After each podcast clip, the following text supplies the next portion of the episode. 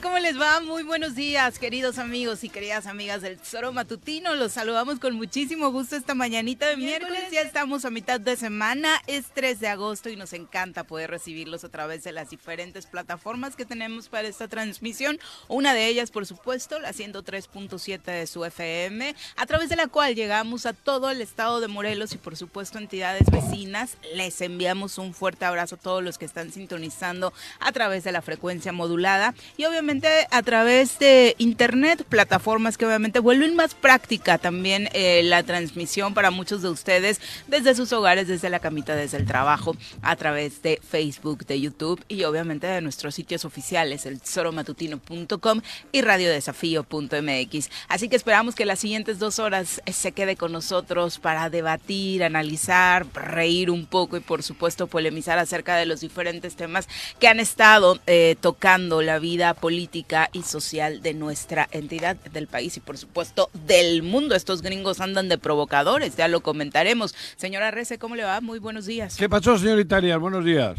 Fresco, ¿eh? Fresquito. Ahí en Tres Marías, la hostia. Sí, de pronto la gente no entiende muy bien tus outfits, pero si de pronto lo ven con un tono de chamarra, eh, pues más arriba en cuanto a abrigo y demás, más calientitas, digamos, es porque viene de una zona diferente a Cuernavaca, entonces. No, no, no, no es lo mismo, ahí te paras y de la, la cama edad, para ir a obviamente, hacer porque pipí. tenemos otra persona en cabina que viene de la misma zona que tú y no anda con esas payasadas, Pero, pero, no, bueno. pero qué payasada, cabrón.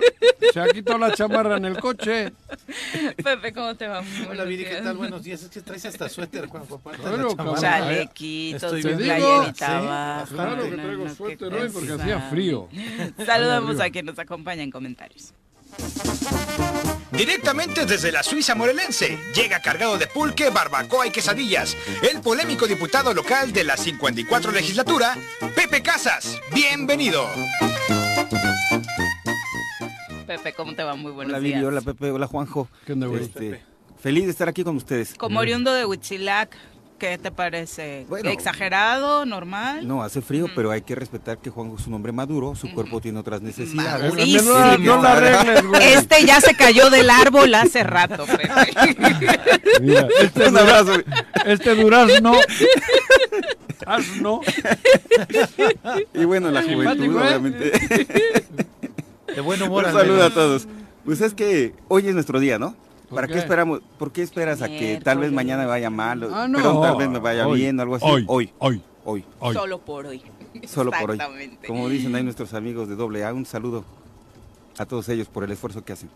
Pues ya resultados concretos oficiales de la votación de la elección a consejeros distritales, delegados al Congreso Nacional y Estatal y consejeros estatales de Morena. Eh, números eh, que ya le comentábamos ayer muy claros. La única persona que rebasa los 2.000 votos es Abigail Salazar Solorio con 2.010 votos, lo que le alcanza para el primer lugar obviamente de esta elección en general y del Distrito 2 en donde compite. Eh, también aparecen eh, nombres que ya le habíamos adelantado. En ese mismo distrito, Ariadna Barrera obtiene 1.760 votos, la eh, diputada local.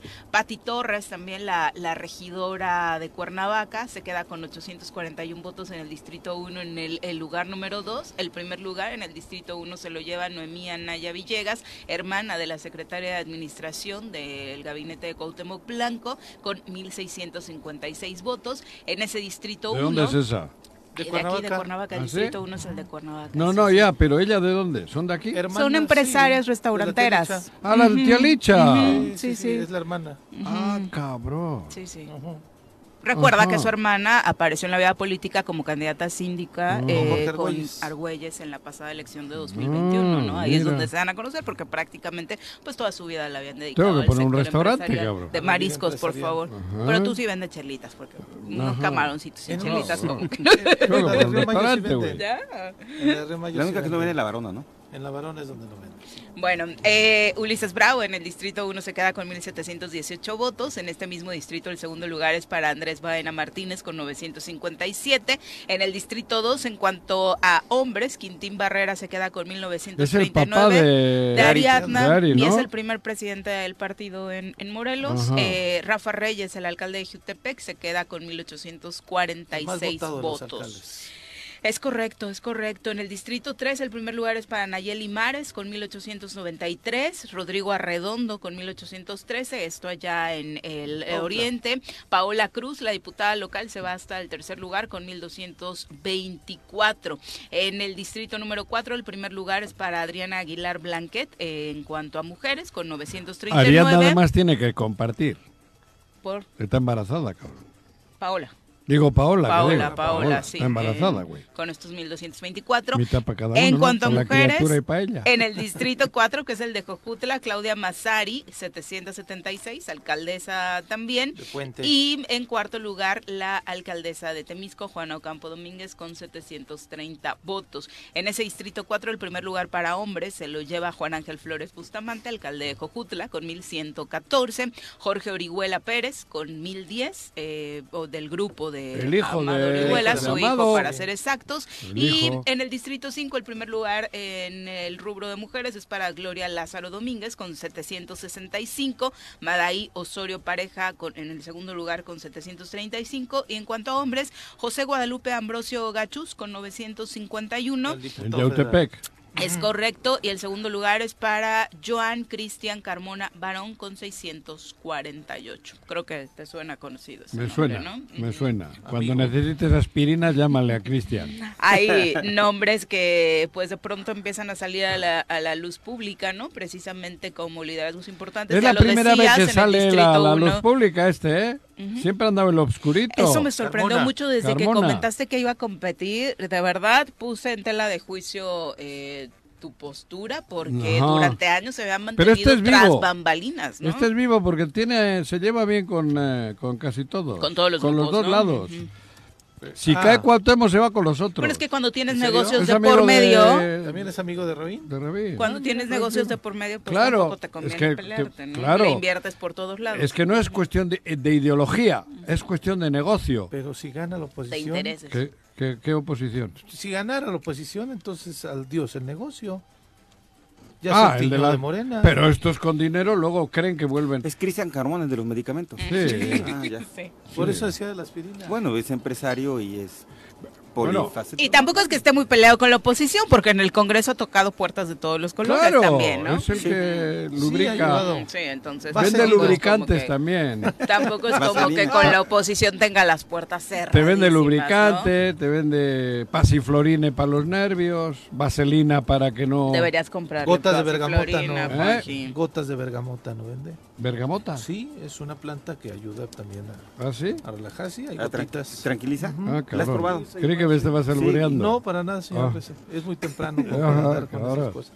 ¿Esa planta bergamota? Sí, exactamente. Ahorita ¿Y te cómo, cómo se utiliza, Pepe? Es, este, eh, gotas. Como- Como tú quieras. No sé si sea untada también. Este, ¿Natural? sí. Yo lo que sé es que es de gotas. Bueno, vámonos. Ah, ¿Y para que funciones con vergotitas o No, vergototas es o este? no, Ah, ok. no planta. ¿Qué corrientes? Perdón. Un poquito. Pero bueno, son las 7 con 10 de la mañana, hablando precisamente de estos temas. Tras estos números, eh, lo que podemos eh, tener claro era precisamente que no hay esta tendencia que de pronto puso nerviosos a muchos morenistas e incluso a muchos analistas en torno, y tú que formas parte de esos grupos, eh, Pepe, ¿qué te dice eh, este, este resultado? Mira, obviamente la composición que se da está muy... eh, 23 contra 16, ¿o cómo es? sin embargo, Y quedan 11 volando. e- ese es el tema, ¿no? Va, Pero a pas- se va a suceder sabía. lo que, lo que está en el Congreso. Hay un grupo que va a ser el que va a inclinar las decisiones en el momento de las votaciones. Eh, obviamente no más hay que muchos analizar los perfiles. 23 o los 16, analizaría los 11 para ver quién se va a ¿Quién se va a mover con- a qué Sí, lado? sí. Yo quisiera saber ya- quiénes son los tienen su 11. Yo conozco de los ideología. 11 a uno, que es Luis Rodríguez.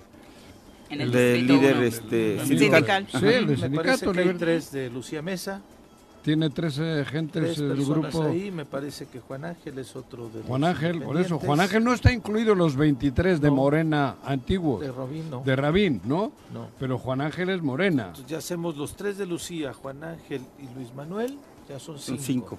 Nos falta identificar ahí algunos seis Seis más. que están ahí. Yo no, yo no he revisado completamente la lista, pero bien dices, mira, para tener mayoría simple, se 26. necesitan 26 votos. Rabín necesita, el grupo de Rabín Goya Cuatro. necesita No, cuatro tres. votos. Tres. Y los tendría sin ningún problema, ¿eh? de los 11 ahí. Y del otro lado, para atender los 26 necesitan 10 votos. Del lado comercial necesitan... Sí, del lado del gobierno. ¿Necesitan cuántos? 10. 10. Del lado comercial y del lado ideológico, 3. Necesitan 3 nada más. ¿no? Entonces, como... El comercial tiene que... Me parece que es más fácil que, siga soltando lana. Ahora, no he revisado el estatuto de Morena. Hay decisiones en algunos partidos políticos, como también lo hay en el Congreso, en donde algunas decisiones solamente necesitan mayoría simple. Es correcto. Y hay otras en donde necesitan mayoría calificada. Pero yo, para lo que pretenden con la mayoría simple. Para la, para la presidencia. Para lo que pretenden, para los cargos que quieren. Esto todo es pensando en el 2024. ¿Tú crees que a los 11, a los, a los 16 les importa si Carle, Carlos Marx y estos escribieron, o, Lenin, eh, no me jodas. Entonces están preocupados a ver quién ponen para que no venga la espada de Damocles y les ponga una chinga. Es así de claro. Estos buscaban puestos en Morena porque saben que Morena va a ganar y necesitan poner gente en los cargos donde no les vayan a escarbar. Para eso es todo este, por eso está la lana. Pero Joder, ¿para qué no habla, para qué no lo decimos con todas su, las, su primer paso era hacerse de la presidencia de Morena. Claro, para que porque ah. todavía el lunes cuando todavía estaba la incertidumbre y todo el mundo estábamos con esta ilusión óptica que yo así le le he calificado una unison óptica de que eran las masas y los morelenses ubicados ahí, que no lo fue ya después revisando. ¿Cuántos votos tuvo? ¿50 mil? El lunes. Sí, aparte ni siquiera la, la tendencia como tal del partido, ¿no? Obviamente las filas. Movía más colibríes en un partido de entre semanas, Hasta el río metías gente. Hasta en el río, exacto. Faitelson transmitiendo el río, cabros y tanta hostia. Exactamente. Y el boleto era más barato que lo que le han pagado ahora para el... Tus muchachos de la reventa lo daban muy caro. les detuvieron una vez, ¿te acuerdas? Muy caro, ese argentino, qué cosa. el lunes todavía cuando estaba, el lunes cuando estaba la confusión fue cuando Ulises Bravo dijo, voy por la dirigencia. Y ahí es cuando todo el mundo, o muchos... Dijeron, ya... Tiene la dirigencia Ulises, va para allá. Sí, pero eso era mediático de ellos todavía faltaba el conteo de Cuautla y el de QTP. no alcanzó ni los 2.000 votos de forma individual, o sea, eso nos da un parámetro. 1.718 votos, ¿qué significa en un universo como el de Morelos? Absolutamente nada. La inversión millonaria. En una peda tenemos más votos que el cabrón, en una peda. en nuestras fiestas de aniversario. Sin embargo, pides las credenciales. Trajimos a las conejitas y había 6.000, cabrón. Sin embargo, efectivamente la movilización fue muy cara para los resultados. Digo, ahí estuvimos en, Cuernavaca, veíamos una movilización, hablábamos de 15 mil, 20 mil personas, ves las votaciones y no es el resultado de lo que se vio ahí. entonces, algo sucedió, ¿eh? Porque entonces toda esa movilización que llegó, no toda esa gente votó. Claro. No, no, no, es que no pare, es que parecían muchos, pero no eran tanto. Eh, eh, se hicieron embudos y en el embudo en la boca del embudo parece que hay un chingo, pero no son tantos. no han votado 50 mil. Sí, pasa que como eran votos también distribuidos por votos tuvo Andrés Manuel en la cuando le era lo de quitarle o no de El desafuero. 280 mil. Y ahí sí fueron. Sí, claro. Creo que ahí no gastó nadie un peso. y decían, y el análisis era, son muy pocos los que van a votar. Y eran pocos. Porque eran varias casillas. Ajá. Pero la gente iba. Fueron 280 mil.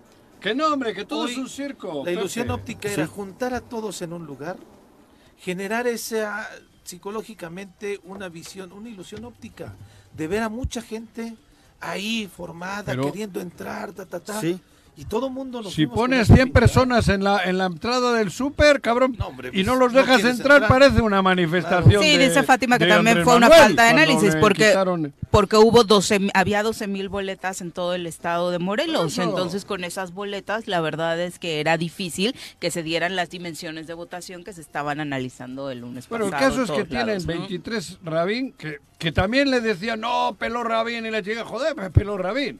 Rabín tiene 23 y creo que ha gastado mucho menos dinero, ¿eh? Es lo que te iba a decir, creo, ¿eh? muy, cara la movilización. Digo, no ¿eh? lo voy a defender, pero yo creo que Rabín, con lo codo que es, a que no ha gastado nada. a que, no a que la gente fue por... ¿Es codo? Sí. referente a una movilización que realmente de la, la, gente va por convicción que está en el movimiento. ¿no? Todos los contadores son codos. Pero eso quiere decir que los que fueron a votar fueron a pelo. Y sin embargo, Los otros se gastaron una nuestro dinero, un chingo de lana se han gastado. Nuestro dinero, no lo olviden, eso es muy importante. con nuestro dinero. Y han metido 1718 para Ulises Bravo.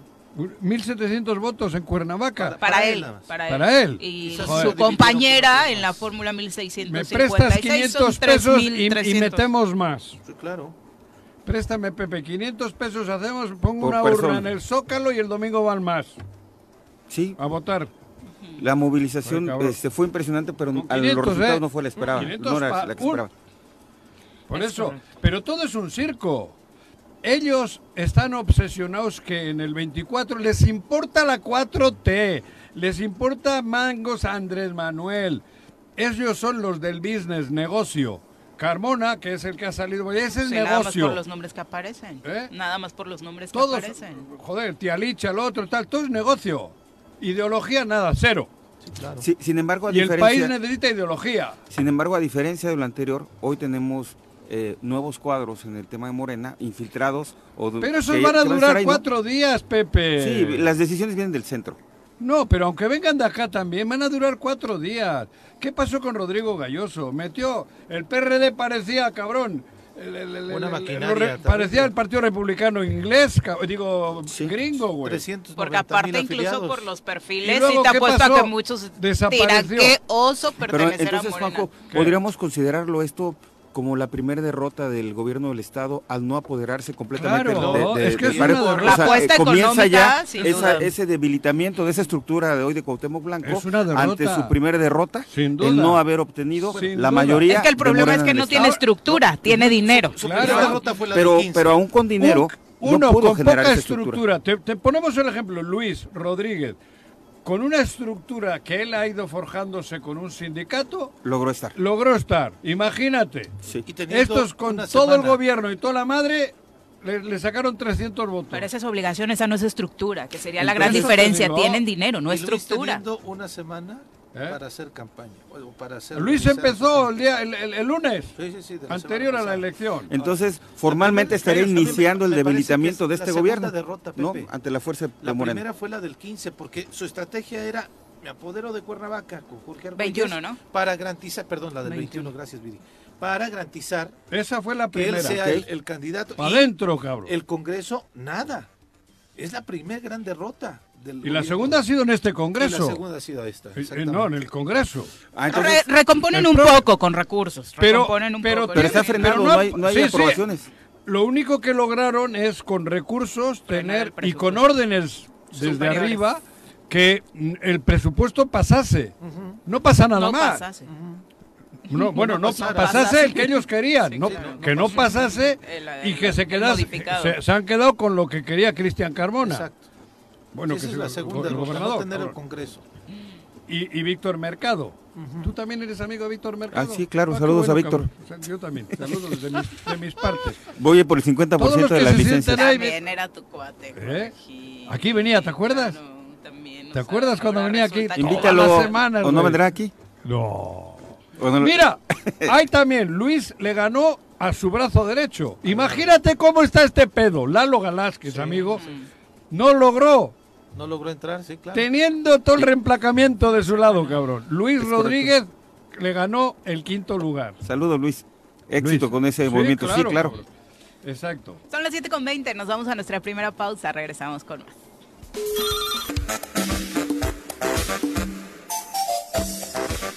7 con 25 de la mañana, gracias por continuar con nosotros. Mark, un abrazo, Mark Carmona hasta la zona sur, saludos.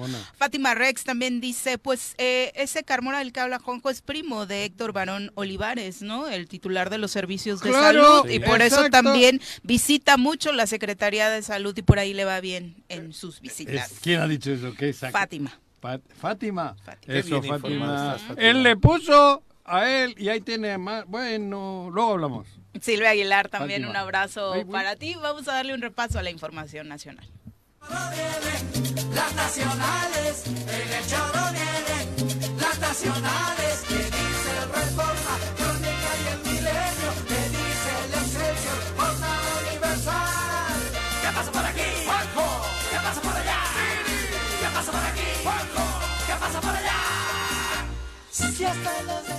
Desafortunadamente, en plenas vacaciones de verano y sumándose a la ola de violencia que ha azotado los últimos días de manera más puntual al puerto de Acapulco, la Comisión Federal para la Protección contra Riesgos Sanitarios, la COFEPRIS, dio a conocer que tres playas acapulqueñas no son aptas para el uso recreativo debido a que presentan los límites establecidos de 200 enterococos de 100 mil litros de agua, es decir, hay bacterias que podrían ser dañinas para el cuerpo humano. Se trata de las playas Hornos, Suave y Manzanillo, que en esta temporada de vacaciones de verano son de las más visitadas por turistas nacionales y locales. Desde diciembre de 2021, también en plena temporada vacacional de fin de año, la COFEPRIS declaró las playas Suave, Tlacopanocha y Hornos no aptas para el uso recreativo, también por estar contaminadas. Y es una tendencia que no pudieron revertir para este verano. Desde hace varios años, varios años, playas de Acapulco han sido señaladas por la COFEPRIS por ser las más contaminadas del país. Los mismos usuarios de redes sociales, de hecho, iniciaron con toda esta denuncia, documentando con videos los escurrimientos de aguas residuales que están llegando a las playas, entre ellas particularmente la de Hornos, Suave e Icacos. Dirigentes de organizaciones empresariales también han denunciado la falta de voluntad de todos los niveles de gobierno para hacer una profunda salud saneación en la bahía de Acapulco. Pero esto es como todo. Tú no has ido caminando por la playa y hay esos riachuelos que llegan y metes el pie y se te queda pegado, cabrón. Tienes que brincarlo. No lo he hecho así, pero sí está. Sí, joder, si, llevamos años viéndolo, ahora ¿para qué viene con esta jalada? Todos los riachuelos que desembocan en, Acapulco, en la zona, son contaminados. son drenajes, drenajes directos. Te da miedo pisar en el por donde va el río. Los niños, yo me acuerdo que iban por allí y se aventaban. La, niños, no me jodan, cabrón. Pero lo grave es que no se esté haciendo nada para revertirlo, porque como dices, esto no inició ayer. Ah, no, y cada vez es peor. Y hemos visto imágenes así dramáticas de cuando abren, pareciera que abren. Qué es lo mismo, abajo, arriba, en el monte, en la playa, nos estamos haciendo idiotas. En nuestras barrancas, ¿no? Que por supuesto la historia no es diferente en Cuernavaca, en un nivel por supuesto menor. Pero. Estos chicos que se cayeron del puente Tuvieron suerte que no cayeron al agua. Hubiese sido más grave. No, de hecho, la gravedad de Patty es Era la infección. por, eso, pero bueno, Patty por la infección en la. Pero por el agua. Si caes al agua y pegas un trago. No, hombre. No, te, adiós. Joder, cabrón. Sí, claro. El puente hubiese sido secundario. Sí, claro. La, repercusión hubiese sido más grave. Están con chorrillo todo el año, no hubiesen ido a trabajar un año, cabrón, no, los pero qué terror, porque sabemos que obviamente la población acapulqueña particularmente vive del turismo y que nadie esté pelando esta situación. Si de por sí ha venido cayendo las cifras por el tema de la, violencia. ¿Y qué pasa en Huichilac? Pues lo mismo. Pues es lo mismo, donde toques. Oye, hace rato veníamos bajando y me comenta un compañero, me dice, oye, Montecasino, ¿cuántos años tiene? No sé, ¿de cuándo se fundó? 40, 50 años. 40, pero entonces se protegía, era, no era fácil construir, no era fácil, se cuidaba, ¿no? Es el corredor Chichinauchin, que es protegido y tal. Hoy, tú, Pepe, dime. Está hecho pedazos. Está hecho pedazos. Está hecho pedazos, ¿no? Estamos viendo Está hecho pedazos. Este, muy fuerte, clandestina. Pero tanto peca el que le agarra la pata como el que le no, sé qué madres. Fíjate que ahí... Ya ni es tan clandestina. Ya no está clandestina. Recuerdo un presidente municipal que llega a la mesa de lo que es ahora como la mesa de seguridad y le hacen los reclamos al alcalde. Oye, alcalde, en tu pueblo están talando y eso. Y le dice, sí, señores, tal vez soy cómplice o tal vez protejo a mi gente. Dice, pero los camiones no tienen alas, ¿eh? Claro. Cuando llegan a la carretera y tocan el tema federal, el tema estatal y eso, es su responsabilidad, ¿por qué no lo han hecho ustedes? Claro. Está bien fácil aventar la bolita. Por eso te digo. Mm. No, te digo que los, los federales, no, los Guardia Nacional, primero llega un güey y les dice, mira, mira para allá, mira, que viene un pajarito. Y voltean todos para atrás y pasa el camión, cabrón. Sí, no pasa nada. Así es. Lo malo es el daño irreversible que estamos teniendo en nuestros matos Hablando de Acapulco, o sea, llegamos a Acapulco a nivel de mar y a 3.000 metros de altura sobre el nivel, la misma. Sí. Despedazando el país, despedazando el país. Y no es nuevo. Y pasas por Cuernavaca, las barrancas a medio pelo. A mí sí se me quedó el pie, pegado así como comentas Te juro. Yo pensé que era un tipo barra vieja este artificial. No, y el porque como sí, y ahí estás nadando, ¿eh? Mm, Están nadando los niños. Aquí las barrancas, por eso te digo, empiezas a nivel del mar Vienes a media altura, que es Cuernavaca, y vete a Tres Marías. Nada más el tiradero que llevamos años denunciando, el tiradero que hay en el Tesoyo. a cielo abierto, con las membranas rotas, todos esos lexiviados están aquí y aquí está contaminada el agua. ¿no? Es un tema que no se ha querido decir, pero en los estudios o los análisis que se ha hecho en el agua de Cuernavaca, de Poztlán, está contaminada. De Santa María, Cotepec, sí. No dio en Ocotepec. En un análisis de agua que estaban contaminadas, Santa María en uno de los pozos, me acuerdo, El mismo Moisés Agosto, cuando compareció en alguna ocasión en el Congreso, dijo, sí, todos los tenemos contaminados, pero es una información que no se ha hecho pública porque obviamente sería un escándalo. Bueno, Enrique Peña Nieto sigue metido en problemas. La Fiscalía General de la República informó que... está desarrollando una investigación en contra del expresidente Enrique Peña Nieto por diversos delitos federales, entre los que tiene al menos tres carpetas de investigación. La primera por delitos electorales, la segunda por lavado de dinero y la tercera por enriquecimiento ilícito. Enrique. Enrique se enriqueció de forma ilícita. Precisó que el primer caso incluye denuncias en las que se encuentra involucrada la empresa OHL tanto en delitos de carácter electoral como patrimoniales. ¿DHL? En esta OHL. Ah, en esta ah, investigación, la DHL es la otra. La, de paquetería. La, OHL, es la, constructora, la, del Real Madrid, ¿no? no, no es esta. Pero son primos hermanos. Tenía un nombre diferente. En esta investigación los avances permitirían judicializaciones en los meses próximos. Agregó la Fiscalía que con base en denuncias presentadas por las autoridades de Hacienda se está integrando una carpeta de investigación también por lavado de dinero y transferencias internacionales ilegales, todo lo cual requiere dictámenes periciales, hacendarios y fiscales que ya se han solicitado, mientras que se obtienen diversas pruebas indispensables para judicializar el caso. La carpeta por enriquecimiento ilícito también está en espera de dictámenes fiscales, se están desahogando a través de instituciones correspondientes y por peritos especializados en la materia. Eh, recordemos que a mitad de julio el diario El País informó que el expresidente Enrique Peña Nieto había puesto en venta su casa de lujo en España luego de darse a conocer la carpeta de investigación por presuntas operaciones con recursos de procedencia ilícita. De acuerdo con el diario español, Peña Nieto pide, por si te interesa Juanji, 13 millones 624 mil 694 pesos por esta humilde vivienda de 139 metros ubicada en el primer piso de una finca de aspecto clásico. Fuentes cercanas al expresidente aseguran que pagó por esta vivienda algo más de 500 mil euros, a los que habría que añadir los gastos de la eh, decoración de la casa, además de algunas adecuaciones que su pareja le pidió hacer buena inversión por allá en España si te interesa alguna propiedad. Pues Enrique eh, anda vendiendo. No, eh, yo, es que no están por el norte. Yo prefiero andan más por la zona de... Ah, andan por el Mediterráneo. del Mediterráneo, exactamente. sí es empresa española. Claro. Pero él decía la de Florentino Pérez, si no es la de Florentino No sé si no es la de Florentino, eran dos. Florentino, mm, mm. por eso contrataron al Chicharito. el promotor de Chicharito fue Enrique Peña Nieto. Estaban entre Sanz y él. entre Cuau y él. Entre el Cuau y sí, y al final Enrique lo coloca con el Real Madrid, pero a cambio de 6 mil millones de dólares de obra que le dio el presidente del Real Madrid. Y todos aquí diciendo, ¡ay, Chicharito, qué bueno es, cabrón! Real Madrid, ¡ota! fue Peña Nieto. Se llama AX, la empresa de Florentino ah, Pérez, que por sus siglas es Actividades de Construcción y Servicios. OHL, hizo el circuito mexicano, mexiquense, perdón. Sí, bueno, había tres empresas españolas muy, muy, muy. Iberdrola, que es la que hizo acá lo de Huasca y este, esto, es Iberdrola, que es... La hidroeléctrica, sí. La hidroeléctrica, OHL y esa que has dicho tú. Y Chicharito fue parte del paquete. No le crean. ¿Cómo no me crean? Claro que fue así. Chicharito tenía talento para jugar en Real Madrid y lo demostró. Fue una, cuestión. Bueno, después ya hizo. Chicharito lo demostró. Hizo sus, este, sus méritos, ¿no? Sí, joder, cabrón. En el Real Madrid. Ajá. Chicharito y Domenito, Chicharito anotó en la Champions, Chicharito le dio un pase. No, no, no, no estoy criticando al jugador, estoy hablando de la negociación, ¿no? no yo sí estoy hablando de fútbol y creo que Chicharito. Creí que hablabais de negocio. No, yo decía Chicharito ya hizo después sus méritos deportivos, pero, la otra. ya los había hecho, irse a Manchester ya hablaba de. Sí, claro. A ver, yo no estoy hablando de Chicharito como futbolista, estoy hablando.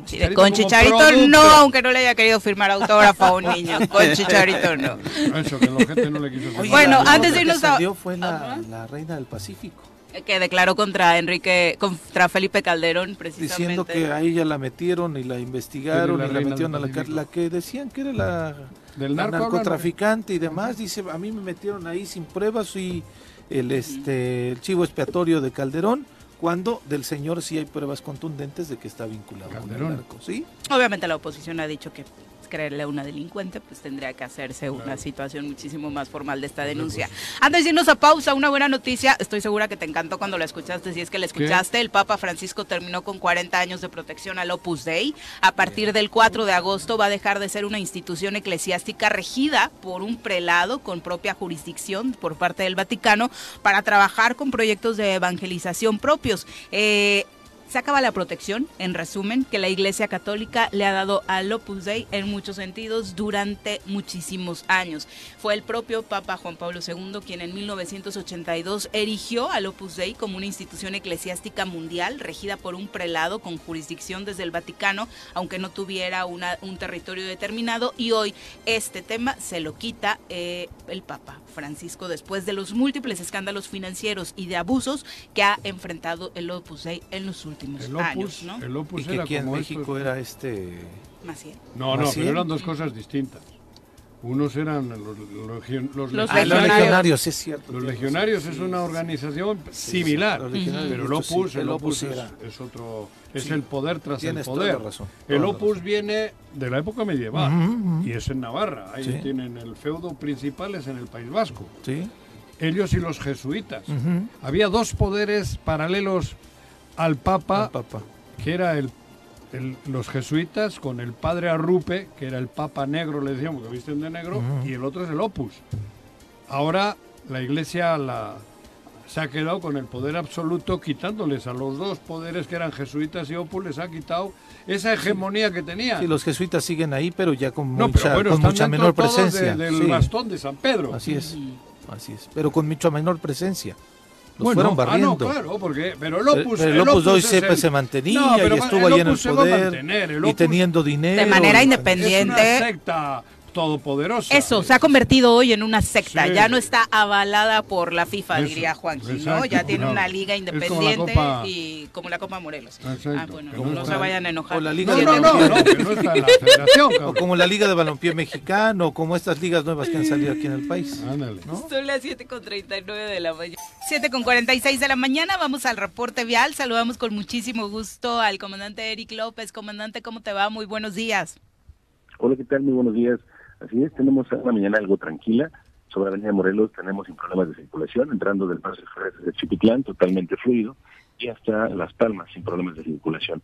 En cuanto a Boulevard Juárez, tenemos totalmente libre hacia el primer cuadro de la ciudad y únicamente con algo de afluencia a la altura de Avenida Morelos Centro, a la altura de Morelos de Ullado, pero sin retraso hacia el norte el Calvario lo tenemos sin problemas de circulación y sobre Avenida Zapata únicamente con algo de afluencia lo que baja de Calzada de los Reyes a Glorita Tlaltenango. Avenida Zapata Norte sin problemas de circulación, Heroico Colegio Militar únicamente en Paloma de la Paz, lo que entra del Paso Express a La Paloma con algo de afluencia pero sin retraso y también con dirección hacia Tepoztlán.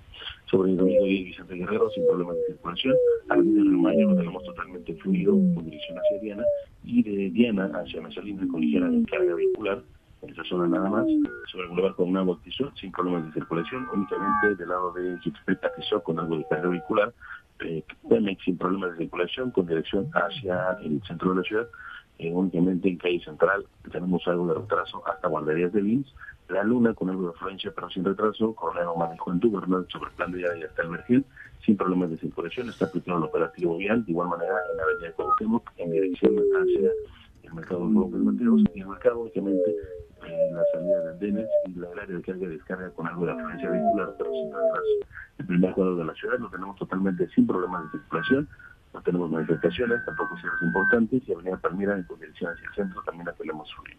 Es lo que tenemos hasta ahorita en materia de debilidad. Le recordamos, por favor, utilizar el cinturón de seguridad, respetar los límites de velocidad, así como también, por favor, respetar la distancia de vehículo a vehículo para evitar cualquier accidente por camino.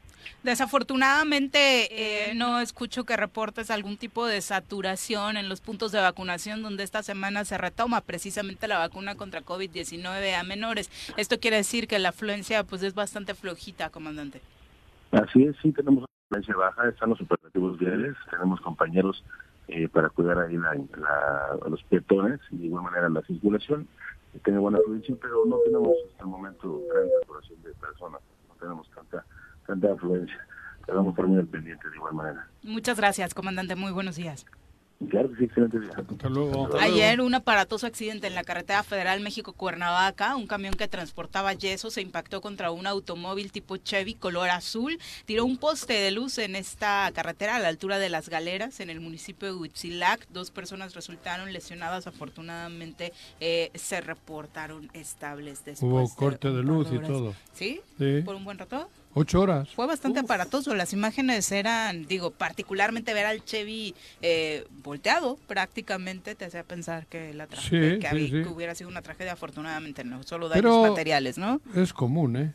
¿En esas curvas? Sí, lamentablemente hay muchos accidentes, ¿no, Pepe? Demasiado. Pero por el estado de la carretera, por imprudencia o... Yo creo que más bien es la imprudencia. El estado de la carretera no es malo. No, que está, quedó muy bien en la federal. Sí, después de la del desastre que fue hace un año. Terrible. Terrible, ¿te acuerdas? Y lo malo es de que... de las galeras, más o menos, ¿a qué altura Yo no lo ubico. se encuentra?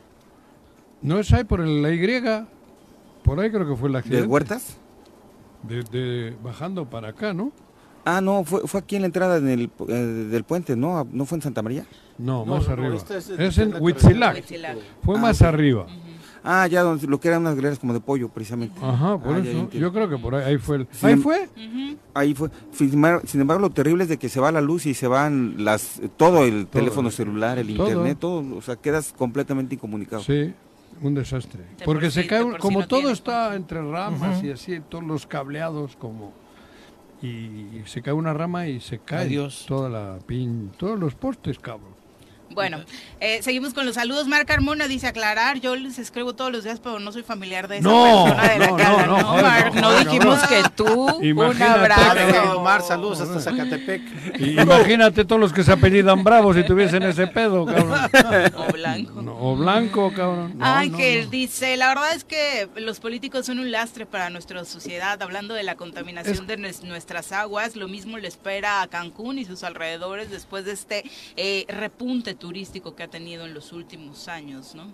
Se han pedido muchos, muchas áreas de manglares, ¿no? Justamente para empezar lo del sargazo. el este, sargazo, que viene también por el cambio pero climático. También ha sido ahí un tema de que le abrieron las puertas a compañías españolas de hoteleros claro, y han sido los que han pasado a fregar allá los manglares. en esta parte de la Eso desde Calderón no sí, No, no, desde antes, hasta con Fox. Ah, Sí, claro. Vicky Jarquín, un abrazo, muchas gracias por acompañarnos. Javier González dice, yo los escucho desde Tenancingo, Estado de México. Ah, los invito a nuestra feria, conocida como la Feria del Obispo, que es este 5, 6 y 7 de agosto en el centro de Tenancingo. Un abrazo y muy lindo día. Muchas Híjole, delicioso el obispo, ¿lo has probado, ¿El obispo? información. Yo probarle al obispo. No, no, no, es que el obispo son tacos. no me acerco al obispo ni en broma, cabrón. es solo tacos gobernador. ¿Cómo que no han probado el obispo? Bueno, vamos a tener que traerlo. Es delicioso, es un platillo tipo pancita. Ah, sí. Este, y se hacen tacos. Así se llama tacos de obispo. Ah, cabrón. Muy, muy, muy ¿Sería porque algún obispo se los comía? Ah, valdría la pena saber, no sé la historia, pero es un, un platillo delicioso. Lo puedes encontrar en Huichilac también, ¿eh? ¿Sí? Lo traen de allá, ahí se vende. No, no, a mí igual me han dicho eso y como no me llevo bien con el hecho, no, no, yo no le pruebo al obispo nada, cabrón. Llegó el obispo a darle su toque final. No.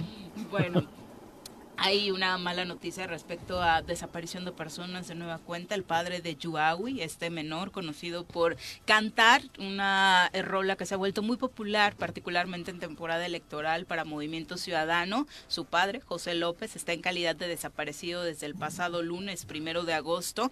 Desapareció en Zacatecas. La última ocasión que se tuvo conocimiento del paradero de José López fue alrededor de las 3 de la tarde de este lunes en el municipio de Valparaíso, Zacatecas. Por ello, Movimiento Ciudadano presentó una denuncia ante las autoridades competentes para esclarecer la desaparición. Este martes por la madrugada, la Fiscalía General de Zacatecas emitió en sus redes sociales ya una ficha de búsqueda por José López Robles, de 51 años de edad, quien además es integrante de un grupo musical muy conocido en la zona. El partido señaló que mantienen comunicación con autoridades del gobierno zacatecano y del gobierno federal para que se implementen de forma inmediata las medidas de protección pertinentes para Yuagui y su familia porque su integridad es de la máxima preocupación en estos momentos. Algunos hablan eh, precisamente de que se podría tratar de un secuestro, aunque bueno, de momento no se sabe que hubieran pedido eh, pues alguna cantidad eh, reclamando su aparición. Yuawi, recordemos, acaparó la atención luego de participar en la campaña presidencial de Movimiento Ciudadano en 2018 al interpretar el tema Movimiento Naranja. Desde entonces, este menor eh, que junto con su familia es originario de una comunidad indígena conocida como los huicholes, eh, el grupo étnico mayoritario Nayarit, ha colaborado en varias propagandas partidistas de Movimiento Ciudadano, incluidas las que llevaron a la gubernatura Movimiento Ciudadano en Jalisco y en Nuevo León. Pues ojalá que aparezca con bien una historia más de desaparición en este país, lamentablemente, ¿no? Sí, pues es el pan de cada día, ¿no? Exactamente. Y, ya lo Fíjate, has dado una noticia como si le hubiesen dado el premio Grammy o algo, cabrón. Porque ya estamos tan acostumbrados. Estamos este tan acostumbrados a, a, estas. Estamos viviendo una época durísima, ¿no? Terrible. Terrible, cabrón. Parece que estamos en estado de guerra. Ok. Sí, por la cantidad de, Bueno, aquí, aquí y porque ya ya te, te limitas o nos limitamos a dar las noticias de ese tipo, ¿no? Porque ya hasta pasamos de eso. Aquí también eh, Pero es apareció una, cosa increíble. persona, una persona que manejaba un Didi, que fue reportado como desaparecido desde el fin de semana y ayer desafortunadamente el menor que estaba pidiendo ayuda, se, ayuda para localizar al padre mencionó, subió a sus redes sociales que desafortunadamente ya habían encontrado a su papá dentro del vehículo, un este figo rojo muerto, maniatado y muerto. no se explican qué es lo que sucedió, pero también es lo que está pasando en el Estado, ¿no? Ah, en el Estado, ¿qué va a estar pasando, Pepe? Joder. Una podredumbre total. No, no. ¿Ya sabe alguien dónde está el subsecretario? No, todavía a no ver, sabe. ¿no? no se sabe. A ver, Pepe. ¿No? Te dices cada tontería. bueno, pero él no está desaparecido. me, me, enervas, cabrón. ¿Por qué, ¿Qué está pasando en este estado en pues, temas de seguridad? Puta. No sabemos dónde está el subsecretario. No sabes si está de vacaciones, en el, bote, detenido, de, chupando, si está en un motel. ¿No saben? El subsecretario, que no se, no se le dice subsecretario. Era el coordinador operativo de la Comisión Estatal de Seguridad. Y quiere saber qué ocurre en el Estado en el tema de seguridad. No ocurre nada. Es que, cabrón, ¿Exijo mucho? Te hizo daño tu estancia en el PRD, cabrón. No me jodas, saliste muy dañado, güey. Bueno, pero es que yo quiero preguntar qué, qué, está pasando, ¿no? Y eso que estamos hablando es un área de inteligencia, ¿no? Donde... Joder, por eso el, es la de el mero mero... ¿La o la de ellos? No, la tuya va muy a la baja. Muy, muy jodida. Joder, bueno, oye, nadie ha dicho nada de ese tema, no, hablando en serio. Nada más fue cuando vino Ken Salazar. De esa, esa reaparición. Vino Ken Salazar, ¿no? El, ¿Eh? el embajador, y fue cuando salió el vicealmirante a decir no sabemos. Oye, y es bien difícil hacerle una llamada. Oye, están diciendo creo que, sí, creo que no tiene crédito. Este, ah, no es que como no, acuérdate que no sirven las cámaras porque ya no tiene para a Guarneros y creo que lo hizo, ¿eh? Él, le hizo un tutorial, Juanjo, Le hizo todo un tutorial de cómo podría marcar en el, teléfono. En el puntito azul, tal, tal, luego. Pero sí lo hizo porque no, ha habido. Me dijeron que sí, los que estaban cerca. ¿Y le contestaron? No, eso ya no saben, pues se metió al baño. Sí. Ah, Y ya no saben si habló o no habló. No había señal en el baño. Igual en el baño no había señal. De ese tamaño. Así es. No sabemos en dónde está el coordinador operativo de la seguridad pública del estado de Morelos. El segundo de a bordo del señor Guarneros. Ajá. Eso. A mí me dijeron que estaba de vacaciones, dijo. Dijo él. Dijo él. Tiene una semana de vacaciones. Oye, yo creo que le va bien, va a tener dos semanas, ya van dos comunicado. No, pero dijo una semana, habría que se, ya llevaba. Se, se, cumple esta semana, habría que ver qué sucede, ¿no? Eso, dijo, Amigos reporteros de allá del estado de Veracruz que eh, donde se está realizando la investigación podrían orientarnos. Es que los amigos reporteros de Veracruz y la fiscalía dice que sí hay una orden de presión en contra. Hay una versión que dice eso. De la detención. hay una orden de presión para detenerlo, lograr detenerlo. No se sabe si lo capturaron, porque se especula que quien lo captura no es la Fiscalía de, de, Veracruz, sino es eh, la Sedena. Pero el tema es que no sabemos. Y, que nos podría pero todos, es que todo este tema ha nacido porque tú has dicho que cómo está la situación de seguridad en el Estado, cabrón. Lo que pasa es que es un botón, es un botón de muestra terrible. Claro. ¿Cómo está? De vacaciones. Cabrón. Según lo que Hace años está de vacaciones. sí. 7 con 58 de la mañana. Ayer el alcalde de Cuernavaca, eh, José Luis Uriostegui, confirmó que ya no habrá cobro electrónico por concepto de infracciones de tránsito, pues señaló que en estos meses de prueba no se observaron beneficios en la recaudación. Refirió que de acuerdo con información de la Tesorería Municipal, solo el 10% de los infractores pagó electrónicamente y el resto prefirió la antigüita ir directamente a las oficinas. Eh, además, la empresa no solo quería el pago de las infracciones que se cubrían en la terminal, sino un porcentaje de las infracciones que se pagaban en la tesorería, lo cual para el ayuntamiento presentaba una pérdida importante. Descartó que, según algunas versiones que surgieron haya deudos con el proveedor del servicio, pues dijo que la empresa tenía garantizado su pago a través de la terminal, no había pierde, cobrabas la infracción y ahí tenías el porcentaje que te correspondía. Pero de momento ya ha suspendido este pago electrónico. Me olía algo muy parecido a PASA la terminal. No, no en una empresa. Que no le entendieras como guarneros a pagar tu infracción. No, no, no, en serio. Yo no sé quiénes son esos. Y ayer todos eran amigos míos. Me invitaron siete veces al mismo desayuno, cabrón. De un teléfono. no sé pero también es el. También es, la empresa. ¿Eh? Afinitas. Afinitas. Afinitas. Ya lo declaró ayer no el sé quién les dio mi teléfono. Oye, querido amigo, te invitamos hoy a Vikingos, son de Y digo, ay, la madre, güey. ¿Quiénes serán? Y luego me enteré, porque me llamaron por tres lugares distintos, me invitaron a desayunar. Ah, nunca me habían, nunca he tenido tantas invitaciones. Ya no me invita nadie, güey. La, la, la empresa tiene unos... No, vetado no, pero ya no, no, La empresa tiene buenos relacionistas. ¿Eh? ¿No? ¿Pero ¿Tiene son? No lo sé. Parece la misma cosa que con el tema de PASA, que hay algo rarito ahí, ¿no? Eh, Pero ¿quién, revisó el contrato, Juanjo? ¿Eh? En el contrato está establecido todo, que, que se le haya pasado al área jurídica al, del ayuntamiento o no. no revisar el clausulado, no estaría este problema. Digo, ya, ya declaró el alcalde que hay errores, prueba error. Sin embargo, yo sí veo una improvisación o una falta ¿y por qué tanta insistencia en invitarnos?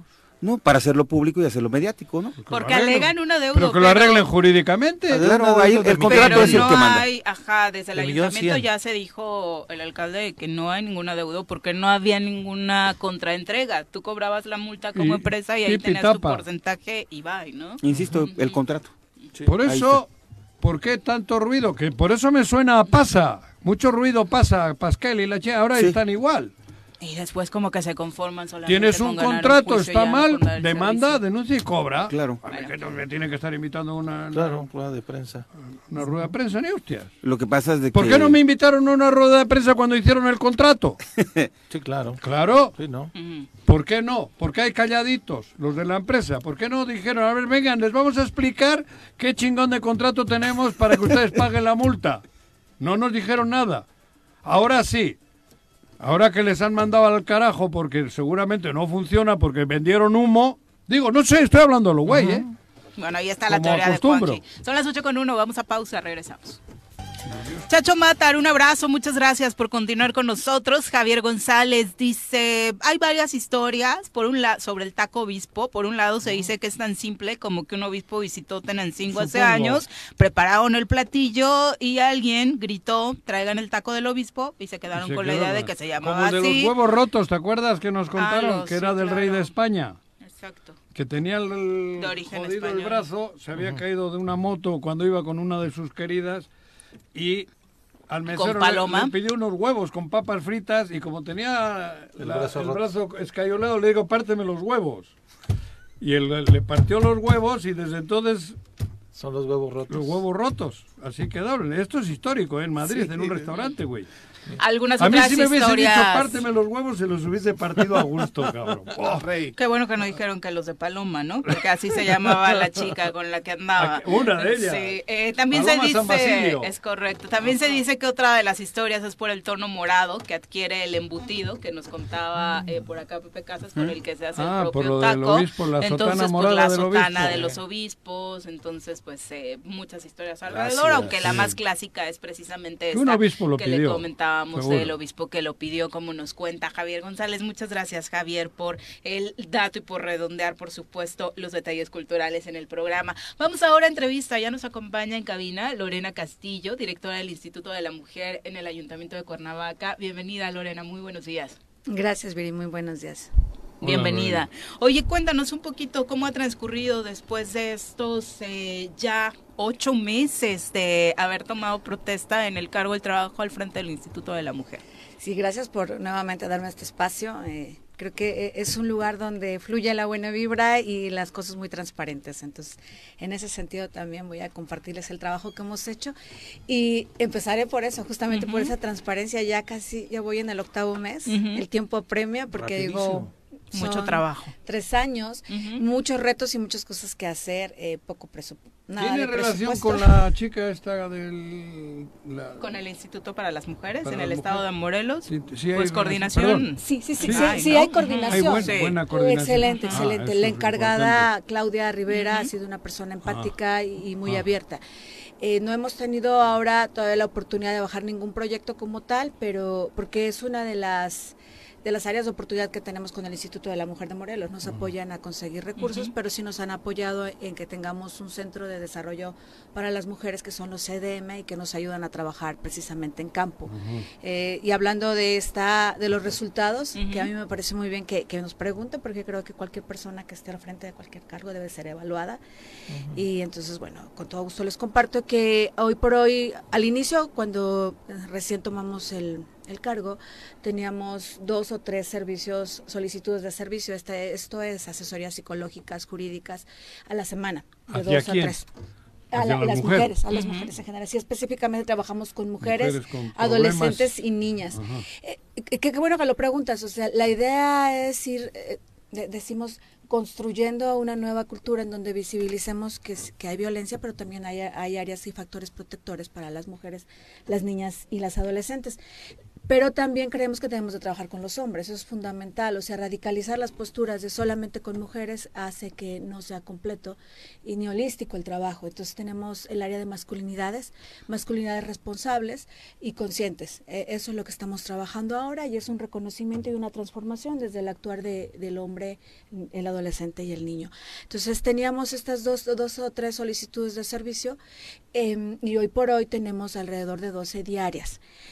Hoy tenemos alrededor de 199 mujeres con las que estamos trabajando. Parecen pocas realmente. ¿Dónde están ustedes? En Tlaltenango. En el parque. Ah, sí, en el parque, cierto. Parece poco porque digo, son 199 de 178 mil mujeres. Son muchas. Digo, que no debería de haber ninguna. En Cuernavaca. exacto.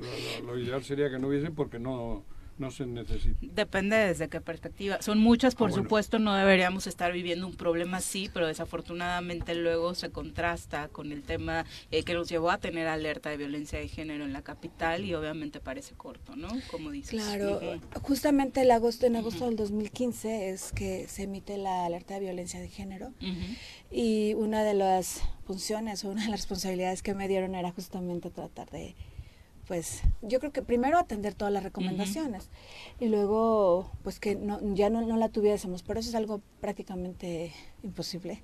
Eh, además el, la ABG es un mecanismo del Estado para proteger precisamente a las mujeres y potencializar las acciones. Pero hoy por hoy yo retomo lo que dice Juanjo. Eh, no debería de haber, ¿no? Ni una. Ninguna. Sin embargo, también deberíamos de pensar que si tenemos esta perspectiva de género y transversalidad, pudiéramos apoyar a las, a las mujeres en los programas no solamente de atención a violencia, sino de desarrollo integral. Esto es desde emprendimiento, desde trabajo de salud mental, que hoy por hoy en México es un lujo, ¿no? O sea, realmente acceder a algún servicio de salud mental es prácticamente imposible. Ir al psicólogo es caro. Nos piden que nos eh, demos atención psicológica y desafortunadamente los costos son altos en muchos sentidos. ¿Ustedes tienen este servicio? Sí, está la asesoría psicológica eh, para mujeres que ya han sido violentadas. Y en esta parte detectamos también que hay un área de oportunidad muy dolorosa, pero necesaria. Es decir, cuando las usuarias llegan con niñas o niños, eh, hay una un área que, hemos, todo lo hemos conseguido con apoyo de las instituciones, desde la Universidad Autónoma del Estado de Morelos, el Instituto Nacional de Salud Pública y el, Tecnológico de Monterrey. Em, entonces llegan las mujeres, los usuarios cuando están en terapia y hemos detectado a través de la interacción entre los mismos niñas o niños que algunas de ellas están siendo violentados. Entonces hacemos pruebas proyectivas y nos damos cuenta que efectivamente están siendo abusados, algunos ya han tenido incluso un, grado ya de, pues, de, violación, por decirlo así. Entonces creo que también esa es una, una situación que estamos ahora enfrentándonos, de que el número de violaciones para en las niñas y niños, bueno, es, mayor. Entonces la mujer que ah, deja su casa, que deja su agresor y huye con su con su, familia. Con su, familia. llega a un lugar donde por lo regular están violentando a los niños. Y el 95% de, de casos son de violencia familiar, es decir, que ocurren exactamente. Entonces estamos pensando que el lugar que debería de ser más seguro es el lugar donde están siendo violentadas y violentados. Por ello se está apostando a la educación. Es decir, no hay otra, eh, no hay ningún mecanismo que pueda prevenir eh, que sea coercitivo, es decir, que tengamos, tenemos órdenes de protección. Están más de 500 mujeres que tienen órdenes de protección solo en Cuernavaca. Qué barbaridad. Sí, es una... Más de 500 mujeres. Sí que se tienen que cuidar de un güey que las quiere golpear. Sí. con, orden de restricción. Ahora es lo que se sabe, Juanjo. Imagínate ahora con la pandemia, cuando te mandan al domicilio y te encierran con tu violentador. Aumentó totalmente. hay un antes y después eh, del confinamiento, totalmente. Sí, son Aumentó. las cifras has dicho una barbaridad. 500 mujeres están siendo protegidas porque hay un güey. Eso es un mundo. Es, es, sumamente doloroso, pero eh, yo decía algo bueno, y justamente eh, hay una cifra negra, o sea, llegamos y yo les decía que había, también puede ser por la pandemia que no iban a denunciar, también es cierto. la otra es porque prácticamente el 70% de mujeres que tienen una agresión creen que no lo es, no le dan importancia, por lo tanto no piden ayuda. y entonces la violencia va creciendo. En ese estado ya quiere decir que hay 3.000. Pero o más. Esas son las... en Cuernavaca. Sí, esas son las mujeres que son las mujeres que ya pidieron ayuda. O sea, que ya tienen una orden como tal, porque hay un proceso. ¿eh? Terrible. Y la, pero la otra es que eh, las otras mujeres son las que hay muchísimas, muchísimas que ni siquiera saben que hay un instituto de la mujer, que ni siquiera saben que hay un espacio, ni siquiera saben que están siendo violentadas. Entonces, sí parece que es una barbaridad, pero realmente yo creo a mí que... me pasó, que vi cómo le pegaban a una cuando llegué a México y me dijo, no, pero ¿para qué te metes? Es mi hombre el que me está pegando, me dijo. Pero eso, es verdad, ¿eh? eso no dimensionar que estás viviendo violencia es un grave problema. Pensar que eso es parte de lo, de lo que tienes que vivir como pareja está cañón. mi hombre Exacto. Y, Pepe, ahora que lo dices, tenemos un trabajo, el trabajo es integral porque sí nos podemos sorprender y alarmar, pero no se trata de tener como esta cultura de, hueso, o sea, de, que salgan todos lados cuántos son, sino más bien alertar a las mujeres que la violencia sí se mide y que si hay que, de, al primero hay que, hay que actuar, hay que decir algo. Pero también como sociedad visibilizar esto que está pasando, ¿no? Y ahorita...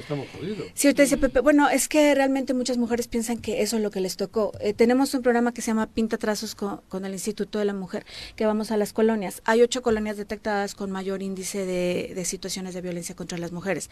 A estas estamos yendo y estamos trabajando con arte. Para crear conciencia. Sí, exactamente. ¿Qué nos va a costar mucho? Digo, pues estamos apenas iniciando, ¿no? Eh, eh, por citar alguna, Ciudad Chapultepec, em, Chapultepec, La Lagunilla, Chamilpa, Milpillas, la varón, no sé si la comenté, y una que a mí me preocupa en especial, que es el centro, porque ahí convergen muchísimas mujeres, no solamente, eh, o sea, es que estén viviendo ahí. Pero que, no ha dejado de estar en los últimos años presente como foco rojo. sí. Entonces, cuando vamos a estas colonias, hacemos esta parte de talleres de siempre, siempre de prevención, que no son pláticas, solamente decirle, este no dejes que te violenten, la violencia es mala, bueno, ya me voy. O sea, eso se me hace tan purista y tan superficial, hay que trabajar realmente para erradicar, son las causas estructurales, que son, digo, de años, ¿no? Pero es momento también de reforzar lo que ya se ha hecho, tampoco es que no se haya hecho. Entonces llegamos y, les pedimos que, que pinten ellos justamente un factor protector, es decir, cómo no tener violencia y la otra, eh, cuál sería un factor de riesgo. Y déjenme decir que factor de riesgo, muchas de ellas señalan no atender bien a su marido, este, eh, pues es increíble que sea un factor de riesgo. Entonces te dicen, ¿y cuál es un factor protector? Que esté la comida a tiempo, que, que yo sea una buena esposa. A tiempo y que no portarme bien. y que haya, porque... porque está muy caliente. Y para pensar que haya, porque muchas es otro tema, pero muchas son las jefas de familia, son las que están llevando el recurso a la, a la casa también. Entonces, ahora son también es, proveedoras, ¿no? Entonces llegan... Mantenidos y exigentes. Eso es la verdad. Es complicado, afortunadamente no, toda no todos los hombres este, están en esa dinámica y de eso se trata, de quienes estén en esa dinámica podamos ir haciendo conciencia. Eh, no estamos en un estado de utopía, yo quisiera decir que realmente vamos en tres años a avanzar, a, hacer un cambio. Yo esperaría que sí, porque justamente si hablamos de, transformar conciencias, pues estamos Pero se pueden sentar bases dices, ¿no? Y, estás implementando varios programas. Eh, hoy nos vas a compartir precisamente uno, precisamente de capacitación a, las mujeres. Sí, hoy por hoy eh, también sabemos que una parte para prevenir la violencia eh, es esta parte de concentración cognitiva, donde las mujeres se concentran en algo que puedan lograr, y eso se llama autoeficacia. En las teorías del cambio de comportamiento en salud te habla de que si tienes esta parte de contemplar la situación, ya ubicas que tienes ese problema, pero ahora tienes la autoeficacia, sabes que lo puedes hacer. Eh, no lo voy a llamar empoderamiento, yo voy a llamar autoeficacia para que también muchos, no, no se malentienda, o sea, el empoderamiento es que las mujeres tengan el poder de decisión, pero eso lo tienen siempre cuando sepan que lo pueden lograr. Entonces, una de las, eh, una de las características de esta autoeficacia, que las mujeres sepan que pueden denunciar, que pueden detectar efectivamente que están siendo violentadas, que su entorno familiar no está siendo sano y que pueden hacer. Muchas veces tienen que seguir ahí, por eso hablamos de resiliencia. Lamentablemente tienen que estar ahí, pero la resiliencia activa es que identifiques dónde estás, puedas transformar eso y en algún momento puedas salir de eso. Eh, mucha gente dice, bueno, ¿por qué no la abandonas? ¿a dónde voy? Y, por, y, nuestra, nuestras leyes y nuestra situación, eh, incluso social, hablar, hablar hasta de normas sociales, te dicen, déjalo. ¿Yo por qué me tengo que salir si él me está agrediendo? Bueno, pues por lo regular la que se sale es la agredida, no el agresor. Y si va a otro lugar la vuelven a violentar. Entonces, bueno, la idea es de esta autoeficacia que poco apoyo, poco a poco, perdón, sin que estén en riesgo, porque si están en riesgo de manera inmediata deben de pedir apoyo, este puedan Ir, ir, tomando la decisión de, salir de esa situación. Entonces, el trabajo de activación física o de cuestiones también artísticas nos ayudan a esta concentración y este fortalecimiento cognitivo, porque va deteriorándose con situaciones de violencia. Entonces, la mujer llega a depresión, llega a situaciones incluso de abandono de sí mismo, de su salud y de algunas otras circunstancias. Entonces, eh, hemos establecido, y que de hecho lo, lo recomiendan, alguna, lo recomiendan para prevenir la violencia, no con golpes ni con violencia, sino, insisto, porque te da la autoeficacia y te da la autonomía de que sí puedes. Entonces, estamos con un programa de defensa personal, pero va más allá de, defendernos con golpes, porque si un agresor llega, o sea, está biológica y físicamente, pues como mujer, te, seguramente te va, te va te va a dominar y si va armado aún más porque ya sabe a lo que va y tú vas caminando. Entonces es intempestivo. No no no estaríamos pensando que con un curso de esto con una clase incluso Pero siempre es bueno. Exactamente. Es una herramienta. más totalmente eso digo la verdad Totalmente, qué bueno que lo eso, ¿no? sí, hay una reacción. Sin duda, y además eh, no, no es la única herramienta de la que estás dotando, no hablas de posibilidades de emprendimiento, de eh, terapia psicológica, y esta es una herramienta más que se viene a sumar al trabajo que está haciendo el instituto. ¿Estas clases cómo están funcionando? ¿Dónde? ¿Cuándo? Eh, van a iniciar porque justamente hicimos un diagnóstico y detección de necesidades, y justo lo, voy a retomar esta parte de que será un curso de defensa personal, tiene que ver justamente también con una, con una plática previa en cada clase va a ser alrededor de tres meses, cada viernes en la explanada del Ayuntamiento de Cuernavaca, porque es un lugar que es muy accesible para mucha gente que está en el centro. Exactamente. Es en la tarde, donde no va a interrumpir en absoluto las actividades de nadie, pero bueno, el Ayuntamiento es casa del pueblo, o sea, también que vayan y que se utilice no solo para trámites. La, alberca Junto a la alberca, justamente en esta. Y le da un profesor que es experto en prevención justamente de, de violencia también, y también tiene la parte de activación física. Es, un, es una clase que requiere de de coordinación física, es combate, no es como tal solamente box o algo así, por eso refería la parte cognitiva, porque el momento de que puedan coordinar movimientos y sepan que sí pueden llegar a hacer un, movimiento de ese donde puedan reaccionar, correr, distraer al agresor, me voy a ir a tomarlo, no te Por creas. favor, Viri. No te creas. Es, urgente, Viri. Siento que mi gas lacrimógeno ya no me va a servir contigo. Inicia el viernes a las tres y media, de tres y media a cuatro y media, solamente en esto que sí se registren, porque estamos cuidando también las medidas sanitarias y también el aforo. Eh, también es para hombres, o sea, sin problema yo creo que pueden ir. Yo insisto en no, en no estigmatizar ni radicalizar. Y es una herramienta que a cualquiera nos puede servir, además no solamente para un tema de violencia de género, ¿no? Sino hasta incluso la violencia violencia que vivimos cotidianamente en las calles. Entonces, valdría la pena. ¿Cómo se registran? Eh, al, teléfono del Instituto de, la Mujer, 777-136-9690, o directamente en las redes sociales. Pero ya nada más como para terminar ese tema, es que no lo veamos como, bueno, este, ya con una clase estamos pretendiendo, para mí sería una falta de respeto a la inteligencia de la población, decirles que con una clase se van a defender y que con eso ya van a estar a salvo. No, es una herramienta más de un, de un, de un trabajo integral que tiene que ver, insisto, con la parte de coordinación, de salud física y obviamente la parte psicológica. Y a final de cuentas una técnica de este tipo te puede servir para reaccionar de manera inmediata cuando estás siendo agredida. Incluso va a haber clases donde el profesor mismo se ponga zapatilla o zapato, algo así, o lleve un niño o una niña una bolsa, porque pues no te agreden con tenis ni preparada para eso. Oye, eh, en general para las mujeres de Cuernavaca que nos escuchan, ¿cómo se acercan a los servicios que presta en general el instituto? Mm, en el teléfono que, les, les comenté y en las redes estamos dando en el Facebook del Instituto de la Mujer de Cuernavaca estamos dando respuesta en menos de 12 horas a cualquier comentario y, solicitud de mensaje. E, eso, por favor, no lo dejen. Cualquier síntoma, cualquier situación, más vale que lleguen y digan, eh, quizá eh, no estoy no requiero un servicio mayor pero me acerco a un lugar donde van a estar pendientes de mí. Sí lo estamos y yo me comprometo y me he comprometido a que sí estamos trabajando con ellas no importa sea sábado sea domingo pero de lunes a viernes nos pueden pueden ser parte de esta comunidad. Perfecto muchas gracias Lorena por acompañarnos. Muy buenos días. No muchas gracias a ustedes. Son las 8.21 volvemos 8 con 23 de la mañana, gracias por continuar con nosotros. Recibimos en cabina con muchísimo gusto al presidente municipal de Jutepec, Rafa Reyes, a quien siempre es un gusto recibir en este espacio. Rafa, bienvenido, buenos días. No, hombre, muchísimas gracias, es un honor estar con ustedes, de verdad. muchas gracias por la oportunidad, siempre a sus órdenes. ¿Cómo estás? Bien, querido amigo, ¿y tú? Bien, yo como siempre.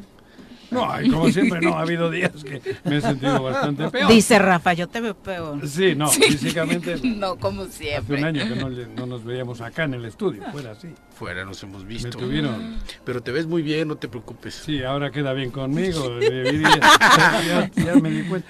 Ya, ya pasó el proceso, Rafa. Puedes decirle la verdad. Sí, no necesitas mi voto.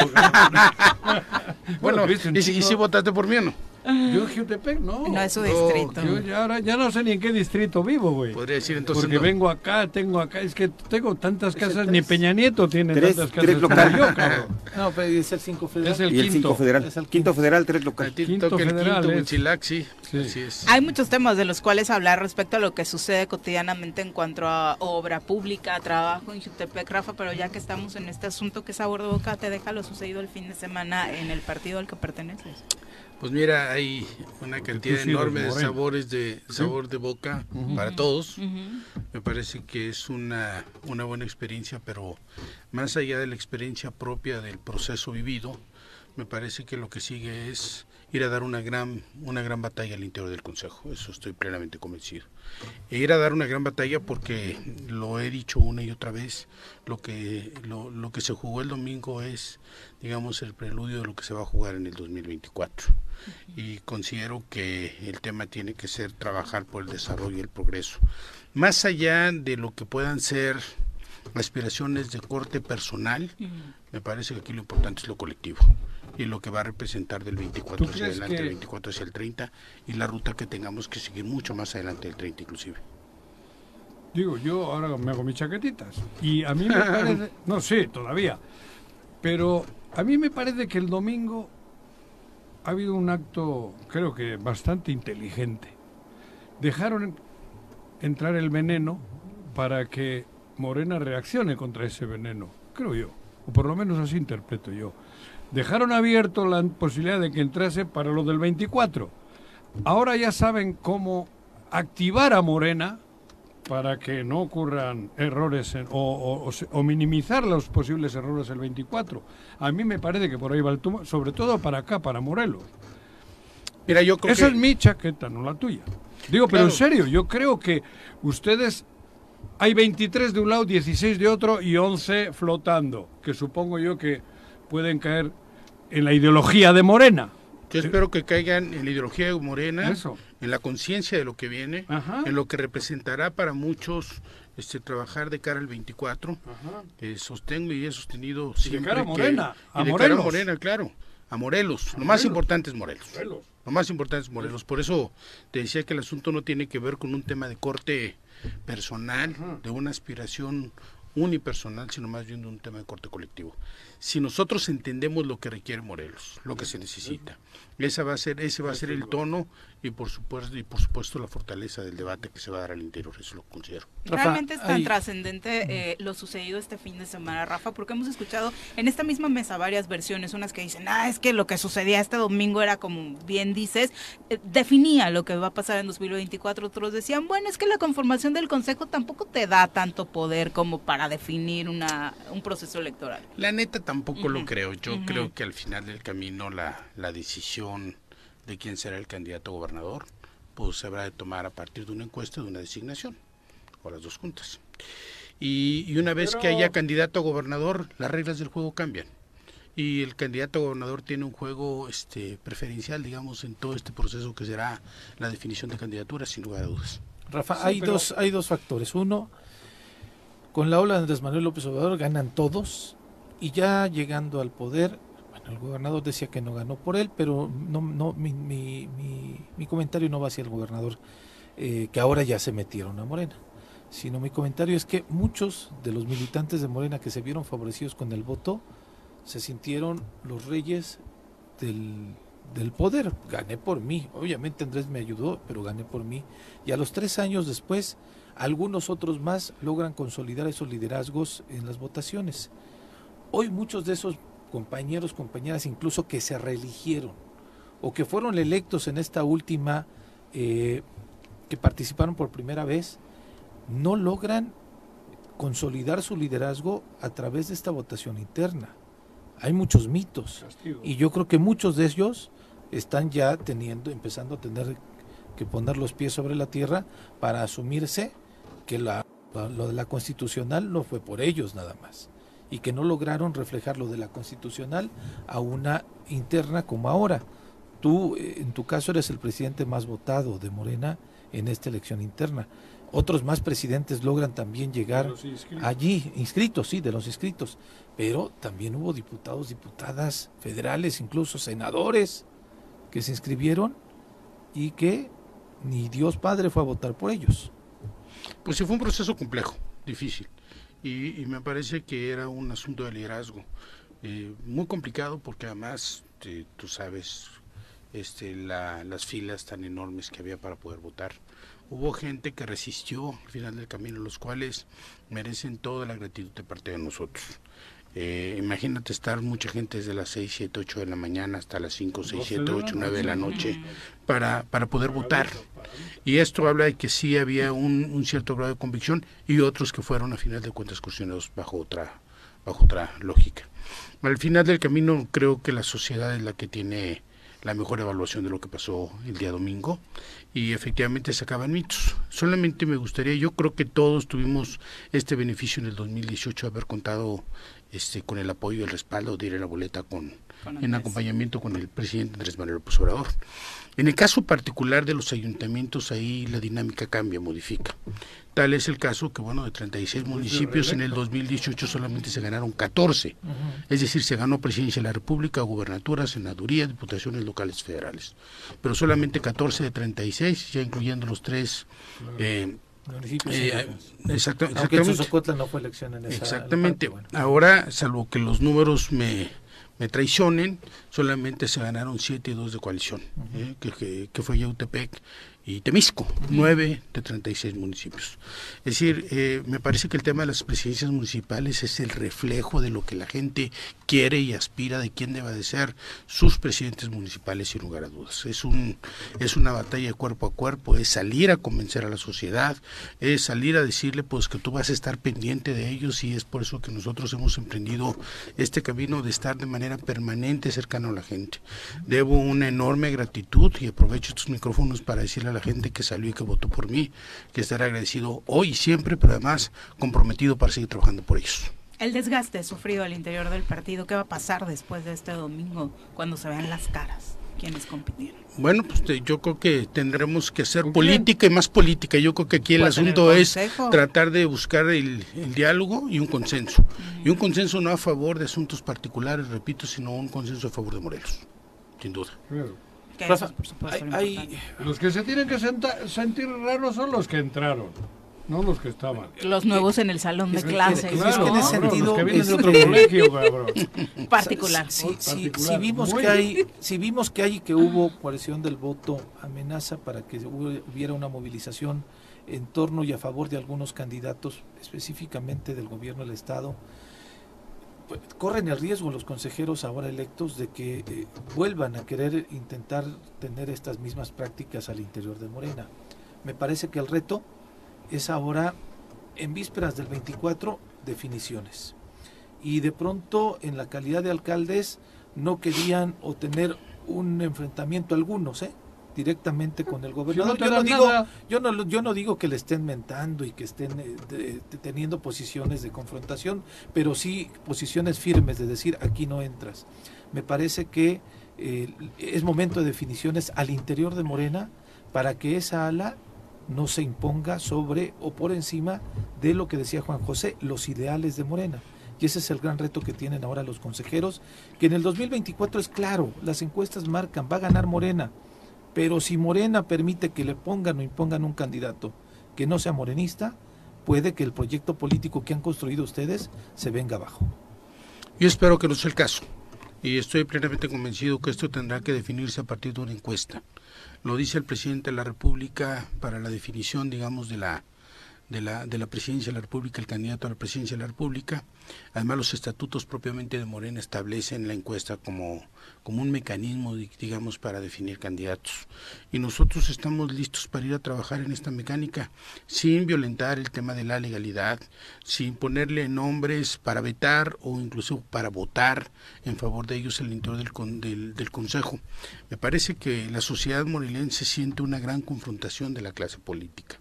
Yo lo que se requiere es un proceso de reconciliación, de trabajo para generar condiciones de unidad. No, no podemos en medio de esta crisis que estamos enfrentando todavía seguir apostándole a la confrontación, a, a ver cómo eh, podemos bloquearnos unos con los otros, sino simple y llanamente generar consensos en favor de un proyecto. Y el proyecto tiene que ser necesariamente Morelos. Cuando El nosotros nos reunimos... piel de oveja mm, mm, y ahí en Palacio Pero bueno, yo, yo sin ponerle nombres, sin ponerle nombres y sin ponerle citas, digamos, en el centro de, de X o Y este lugar, en este caso de Cuernavaca, yo te diría una cosa. Si nosotros, si nosotros tenemos una convicción, si nos hemos dedicado toda la vida, si empezamos desde ser chalanes en la política y hoy la vida nos da una oportunidad, es para seguir trabajando en pro y en favor de la sociedad. Al final del camino, al final del camino, eh, me parece que, que siempre se impone lo bueno por lo- sobre lo malo. Eso estoy plenamente convencido. A veces tarda. Este, ¿qué va a ocurrir? No sabemos qué es lo que vaya a ocurrir. Hay que ir a dar una, una gran batalla, creo que hay que ir a dar una gran batalla al interior del Consejo y, y empezar a construir en función de ello, digamos, el, el tema del proyecto del 2024 e ir a tocar las puertas, por supuesto, y seguir generando condiciones para que la gente que tiene esta convicción de Morena de la Cuarta Transformación y que hemos tomado la determinación de, de caminar, digamos, en este riel, pues sigamos avanzando. Creo que vamos a tener una buena fortuna, no va a ser sencillo el asunto, por supuesto que no lo va a ser. La política nunca es, nunca es fácil y ahora mucho menos que nunca, sin lugar a dudas. Si requiere de diálogo, más diálogo. ¿El Sí. 13 y el, o el 14 eligen presidente del partido? Entiendo que sí, entiendo que sí, se habrá de elegir en los próximos, De- con esta convocatoria, 13-14 de agosto, Ahora, tienen que elegir. en los Ahora, próximos días. en los estatutos de Morena, para elegir al comité necesitas mayoría simple, necesitas mayoría calificada, es decir, 26 votos son suficientes para definir al presidente del partido. Yo consideraría que 30, ¿no? Pero pues habría que esperar. Solamente diría algo para decírtelo con toda claridad. Cuando me hacen una pregunta el día de ayer, ¿a favor o en contra? Yo respondí a favor de Morelos. Y en contra de todo lo que lastima a Morelos. Entonces está clara tu respuesta. Clarísimo. La- ¿Le, ¿le hago la traducción yo o me ya? No, no lo hice para meterle No traducción. necesita. No creo que Quedó no muy claro. Yo nada más quería preguntar si cuántos votos Diga se no necesitan para nombrar nuevo presidente. Tengo entendido que 30. 30, o sea, esto 30 como una votos, mayoría espero que sí, así Ajá. es. Que saldrán de los 11 Así es, tenemos que llegar. ¿no? Siete. que saldrá de los 11 y de quien haga más política y quien pueda construir y entendiendo que también ellos van a jalar y caminar en este en esta ruta digamos de, Al principio nos asustamos aquí porque mucho ruido, puta, ya valió madres, está Tepito acá y tal, la chingada, y resulta que no fue así. Hicieron mucho ruido. Faltaba Jiutepec, faltaba el distrito de ustedes. Y en el distrito de ustedes les pusieron una chinga. 8-2 creo que quedó. No, no, fue, no, el distrito más votado. Eso no fue el distrito más votado, pero no, no fue 8-2. Nosotros ganamos 4. No, dos que están, digamos, fuera de estos nuevos liderazgos que ustedes acaban de mencionar. No, no, fue el otras, cuatro, ¿no? y, dos, no, cuatro, pero... Fue el distrito 4 y el distrito 1 los que tuvieron esa diferencia. Sí, no, acá no, no, funcionó, por supuesto. seis no eran de allá. No, solo no eran de este grupo. Ah, bueno, por eso. Pero faltaban, y al final ha sido todo bastante más tranquilo que lo que parecía, cabrón. Sí, yo, yo creo que hubo mucho chisme en torno a todo esto, hubo algo de guerras sucias. Bueno, sí, vete, ¿eh? Me quería apoderar del choro, pero no. Sí, cabrón, me asustó, güey. Ya le hablé a mi hijo, hijo, ya voy para allá, güey y se fue a Miami. Y, me, el cabrón estaba en Miami, güey. yo. Pero Rafa, ¿qué es lo más positivo que destacas de este fin de semana, más allá del ruido, de todo esto que trató de enturbiar y que parecía que más allá de dañar a un personaje, dañaba al propio Morena? Porque la gente que resultó ajena al proceso decía, Qué, poco digno ver muchas situaciones que se dieron en medio de esta, esta votación, particularmente hablando de la carrera. Mira, Viri, yo lo que te diría es que lo positivo la participación, la congruencia de mucha gente que salió y que se quedó y que resistió abajo de los rayos del sol para poder sufragar. Lo negativo, la coerción. De esta manera te lo digo. Sí, y que fue muy claro, por supuesto. Hablando, por supuesto, de las situaciones que llevan a una consolidación de los liderazgos, pues es precisamente el trabajo, Rafa. En eh, Jutepec las cosas siguen avanzando en torno al presupuesto por el que se ha ido trabajando durante este año. Pues vamos trabajando todos los días. La verdad es que en medio de una condición muy muy complicada financiera, como le están pasando, pues yo me atrevería a decir, los prácticamente 2.500 municipios más o menos que tiene el país nosotros hemos ido consolidando, digamos, un gobierno absolutamente responsable, tratando de destinar la mayor parte de recursos públicos a obras y acciones de beneficio social. No es fácil hoy la tarea de gobernar, nunca ha sido fácil la tarea de ser presidente municipal, pero hoy, en este momento, es más complicado que nunca, te lo, te lo garantizo. He, he procurado ser un, un presidente municipal que doy la cara que voy a las colonias, que atiendo a la gente, que los recibo, que los escucho. Por supuesto, no se pueden atender todas las demandas que la gente te va solicitando. Tenemos un, un, tema y eso me parece que es mucho más importante que lo que se puede haber enfrentado el domingo pasado. El problema más delicado que estamos enfrentando como sociedad tiene que ver en el, tema de la seguridad pública, sin lugar a dudas. Y ahí hemos quedado de ver todas las tres entidades de gobierno. No tengo, no tengo idea.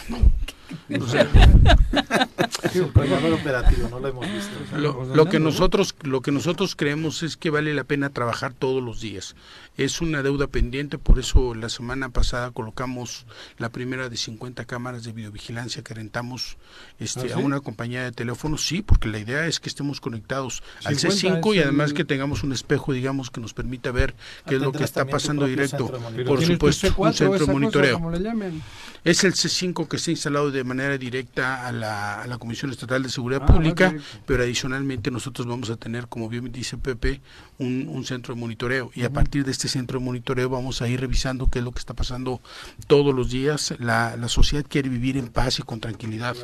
Por eso yo te decía... El, el, en diferentes puntos, de, obviamente, ¿no? del, municipio, claro, estamos trabajando en las zonas en las zonas de mayor incidencia delictiva, ah. sin duda. Pero además tengo, además tengo que decirte algo. Rentadas, sí, sí, rentadas, porque además ah, comprarlas, primero cuesta mucho dinero, segundo darle mantenimiento, tercero, bueno, pues necesitamos un técnico especializado que las mantenga funcionando de tiempo completo. Ahí me lo prestas. no conectan nunca, pero va. Y por eso te decía que lo más importante es más allá de lo del domingo, revisar qué es lo que está pasando, hacer un diagnóstico por y para Morelos. Y a partir de este diagnóstico empezar a trabajar. Está muy padre el proceso interno del partido, lo que tú quieras, ahí estoy convencido que tenemos que ir a dar la gran pelea, pero la batalla, la batalla de todos los días, los que somos presidentes municipales, es el que hacer diario, es el entender que la sociedad nos necesita, es hablar de frente y decirle la mera neta a la sociedad, porque tampoco se puede todo. Hay una condición muy complicada, muy vulnerable. Te voy a dar un dato que además es importante. Mira, primero, somos un municipio que no hemos contraído deuda pública, cero pesos de deuda pública cuando en otros en otras pues, administraciones lo más fácil para mí hubiera sido ir al Congreso ¿no? Aquí tenemos un exdiputado, algunos diputados me lo ofrecieron, ¿por qué no pides un, este, la autorización? Claro, un, un empréstito y con todo lo que implicaba, pero a los 700 millones de pesos que yo recibía como parte de deuda, súmale 200 o 300 millones de pesos más, con cargo a la raza, a la gente. Pues evidentemente, evidentemente, pues no iba a ser algo que a la gente gustara. Por el contrario, de los 700 millones, hemos reducido prácticamente 170 millones de pesos en tres años. ¿Se va a acabar la deuda cuando yo termine este mi periodo de gobierno? Por supuesto que no, se va a acabar. necesitamos un necesitamos cuando menos un par de presidentes municipales que no contraigan deuda pública, que operen y gobiernen de manera responsable para seguir bajando y en algún momento destinar la mayor parte de recursos a obras y acciones de beneficio social. Otro dato que además es importante. Cuando empezó el gobierno fue entre en, algunos sectores criticados, sobre todo los sectores, digamos, de círculo rojo, los políticos. Eh, exactamente cuando nosotros cambiamos todas las luminarias del municipio. Somos un municipio que cambiaron, que cambiamos absolutamente todas las luminarias.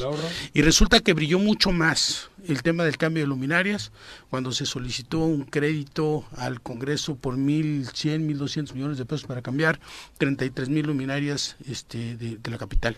Nosotros cambiamos 16 mil luminarias, 15 mil que tiene el municipio más o menos, poco menos, 14 mil 700 y mil más para ampliar la red de luminarias por 69 millones de pesos.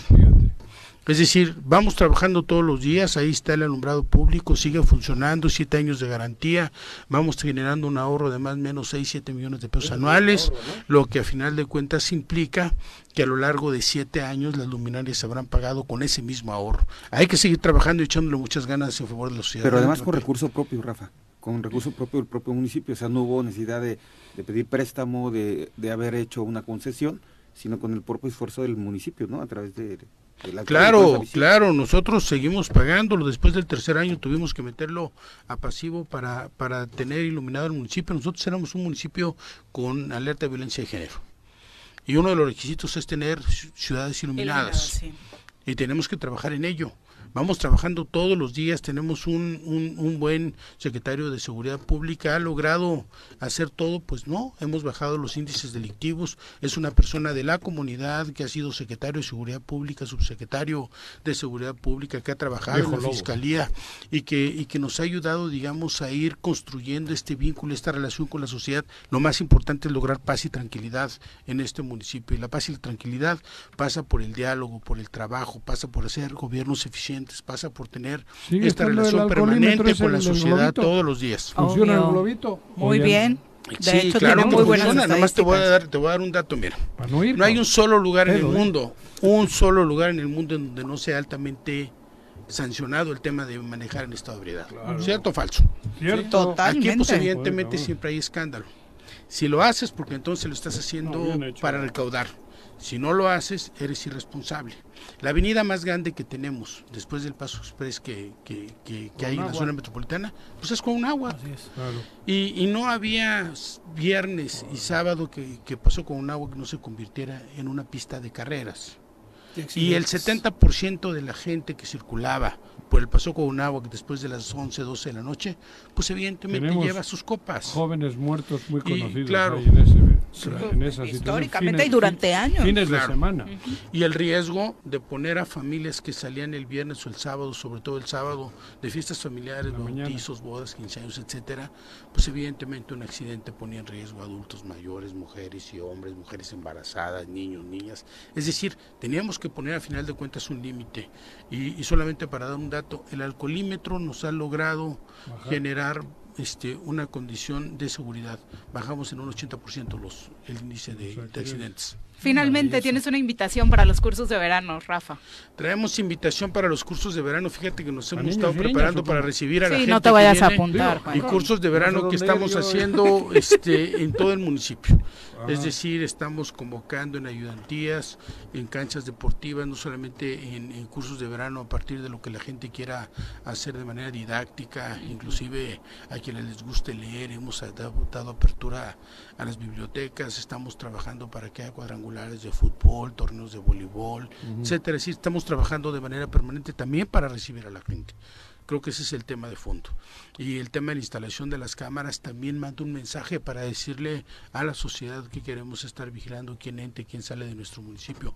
Estamos trabajando de manera permanente todos los días, a todas horas, con un entrañable compromiso que tengo con la sociedad, porque es lo menos que puedo yo, yo tener en función de, de haber este, sido beneficiado con un voto que me dio la reelección con todo lo que implica las dificultades que esto, que esto conlleva, por supuesto. Me están pasando por acá, la verdad es que hay para todos los gustos. En la Casa de Cultura está el curso de verano precisamente para clases de manualidades, pintura, baile. Hay un curso de verano para quienes les gusta el deporte enfocado particularmente para ellos, que está obviamente con este tema del fútbol que nos decías, hay curso de verano con las juventudes, hay curso de verano en mi biblioteca y obviamente de conciencia, es decir, para practicar todas las habilidades científicas que los niños de Jutepec y niños y niñas puedan despertar. Así que en las eh, redes sociales del ayuntamiento me dicen por ahí, pueden eh, pedir informes porque ya iniciaron. Hay que ir al Parque Venus también, la gente está muy contenta. ¿Cuál es el Parque Venus?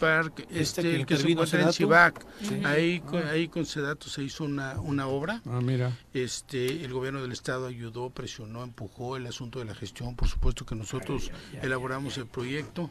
Este, pues me parece que no hay que, no hay que saludar solamente con, con un sombrero, sino con los que participaron en este tema. Quedó espectacular. quedó muy bien, fíjate, muy contentos. Como todo, pues hay quienes no que no, no consideraban que esta, esta pista de skate park tendría que ponerse, este, y, y, y consideraban pues que tenía que haber árboles, por supuesto los jóvenes están felices, siempre en una obra y siempre en la lógica de gobernar, este, difícilmente habrá unanimidad en el criterio de evaluación, lo más importante es lo que logres hacer, lo que podamos construir juntos en pro y en favor de la sociedad y entendiendo las mayorías, no hay un solo, un, un solo gobernante en el mundo que haya sacado el 100% de la evaluación a favor de su gobierno, por tanto este, trabajemos para que en sus mayorías la gente esté satisfecha de, un gobierno. Y que sean obras que tengan utilidad y que la propia ciudadanía se las apropie, ¿no? Que es lo más importante de cualquier obra pública, que son de la ciudadanía. Y en el rescate y en el rescate de espacios públicos, porque además el tema de la delincuencia va a ir bajando en la medida en que nosotros podamos rescatar espacios públicos y metamos a los chavos a, a una dinámica completamente diferente de recreación, de cultura, de por supuesto de deporte. Y, si nosotros logramos eso vamos a tener una gran, gran oportunidad hacia adelante porque más que, más que estar pensando cómo sacar a las personas que tienen 50 años de los vicios que, que fueron agarrando a lo largo de su vida, pensemos mejor en este, sembrar lo que queremos cosechar en 10, 15 o 20 años. Sí funciona, lo mandamos a rehabilitación y regresó un poquito mejor durante Ya más tranquilo, ya, más tranquilo. como el jamón, me lo metieron en un sarcófago con sal. Lo anexamos un añito y regresó mejor. Muchas gracias, Rafa, por acompañarnos. Es un honor estar con ustedes, ¿verdad, Viri, Pepe, Juanjo? Eso, muy bien. Ay, no, bueno. Muchas gracias.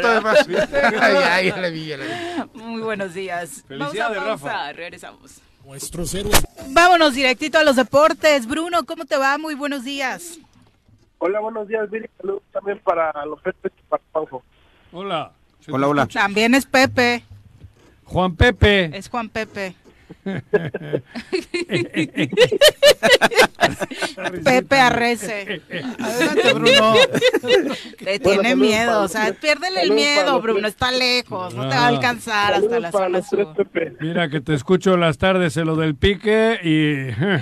Cuéntanos, ¿qué novedades tenemos en el ámbito deportivo, Bruno? Sí, bueno, pues de la, de la Liga MX ayer se adelantó la jornada 16 pues, del calendario de la, de la fecha parte fue el partido entre Toluca y Puebla terminaron empatando uno a uno el Puebla que comenzó el partido ya posteriormente en los últimos minutos Toluca empata el marcador y el día de hoy se, juega, se jugará otro partido, Juárez ante el equipo de, del Atlético de San Luis a las 8 de la noche, también será otro partido de esta jornada que se adelanta, que se adelanta por esos partidos que serán en, en fecha FIFA en el próximo, en este, durante este mes, y, bueno, es así como se juega la Liga MX de momento, pues también el calendario de las posiciones marcha como Tigres como eh, el número uno, Toluca número dos, Monterrey número tres, con tres unidades del Puebla en la cuarta posición. Esos son los primeros cuatro que de momento clasificarían directo. Ya después está Tijuana, León, Pachuca, Necaxa, Pumas, Cruz Azul, Santos y Juárez. Son los doce que de momento van al,